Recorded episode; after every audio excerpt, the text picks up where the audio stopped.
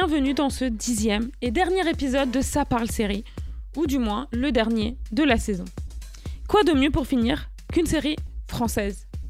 Ok, peut-être pas dit comme ça, mais celle-là en vaut quand même la peine, ou du moins je pense. Et oui, en fait à l'occasion de la sortie de la deuxième partie, aujourd'hui, on parle de Lupin.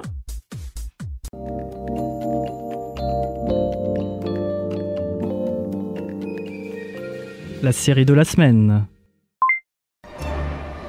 Vous m'avez vu, mais vous m'avez pas regardé.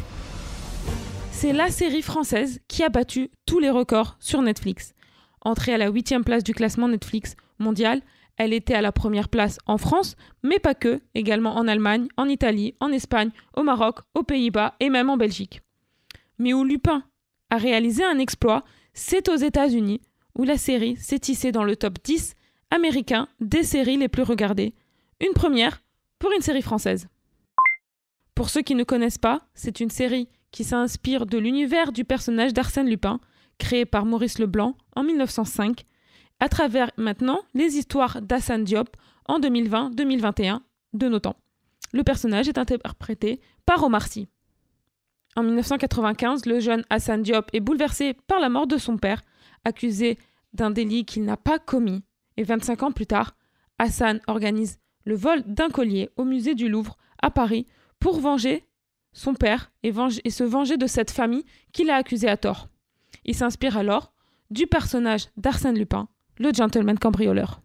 Je sais qu'il n'y a que moi qui pense ça dans l'équipe, mais je pense vraiment qu'il y a une inspiration commune. Mais on va pas partir là-dessus, là. Je vais dire ce que je pense. Une inspiration commune Tiens donc. Et de qui ça, l'inspiration? Arsène Lupin, monsieur le commissaire.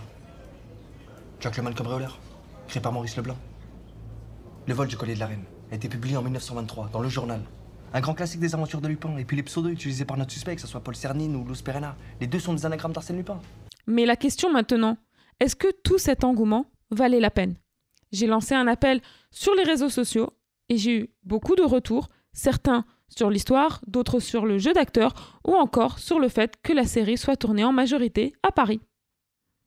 Pour Marine et Malika, l'idée est top, l'aspect cinématographique est super, mais le jeu d'acteur, lui, n'est pas bon. Même Omar Sy n'est pas à la hauteur pour elle. Et je vais pas mentir, je suis plus ou moins du même avis. Omar Sy ne m'a pas tant dérangé, même s'il n'était pas au top. Mais ce qui était le plus dérangeant, c'est le niveau des acteurs secondaires, un peu digne d'un téléfilm qui passe à midi. De son côté, Florian, qui apprécie beaucoup les séries autour des espions et des agents secrets, a beaucoup aimé Lupin. Pour lui, l'intrigue est très belle, il y a du suspense et le petit côté historique avec le personnage littéraire de Lupin. C'est aussi le fait que la série se déroule majoritairement en région parisienne qui a plu à beaucoup de personnes. Pour Florian, mais également pour Lauriel, c'était beau de voir Paris dans sa vie plus ou moins réelle et de tous les jours, et pas le Paris rêvé et cliché qu'on a pu voir dans plusieurs séries comme Emily in Paris par exemple. L'Oriel a également aimé l'intrigue et le fait que Netflix montre en quelque sorte comment contrebalancer les injustices présentes dans ce monde. Personnellement, j'ai trouvé que la série était top, mais la première, les premiers épisodes, même le premier simplement, est bien plus élevé que les autres. En fait, je m'attendais qu'il y ait autant d'action, autant de, de suspense plutôt dans les autres épisodes que dans le premier. Le premier, en fait, on a l'impression que Netflix a mis tout le budget dans le premier et le reste, après, est parti un peu sur le jeu des acteurs qui, du coup, n'était pas au top. Donc, euh, j'espère que la saison 2 sera meilleure, même si, comme elle a été tournée en même temps que la première et pas en fonction des avis des, spectateurs, des téléspectateurs, on ne sait pas trop à quoi s'attendre. Je suis agent d'entretien au Louvre. C'est un bon job de merde, ça. Ça dépend. Les œuvres d'art que je nettoie, elles valent des millions. Je les ai apportés demain. Tous les soirs. Eh, mais moi, je vois toujours pas arriver mon pognon. Bah, il arrive. Vendredi prochain, il y a une fondation qui va mettre aux enchères un collier. Un collier qui a appartenu à Marie-Antoinette et qui vaut des millions. Sauf que la vente, elle va pas se passer comme prévu. Parce que ce collier, on va le voler. Un dernier avis qui m'a fait un peu rire parce que je connais bien la personne, mais en plus elle ne vit pas en France et donc son avis est assez intéressant. Racha m'a tout simplement dit super overrated, donc très surcoté. J'attends donc de voir à quoi vont, vont ressembler les chiffres de cette deuxième partie à l'étranger.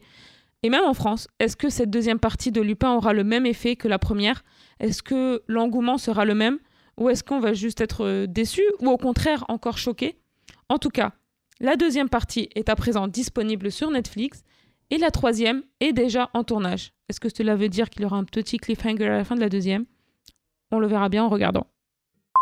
C'est la fin de ce dernier épisode de Sa parle série, le dernier du mois de la saison. Je fais une petite pause estivale comme la plupart des séries. Et j'espère vous retrouver à la rentrée. Merci à tous ceux qui ont contribué à ce podcast et merci à tous ceux qui ont écouté, apprécié et commenté. À très bientôt.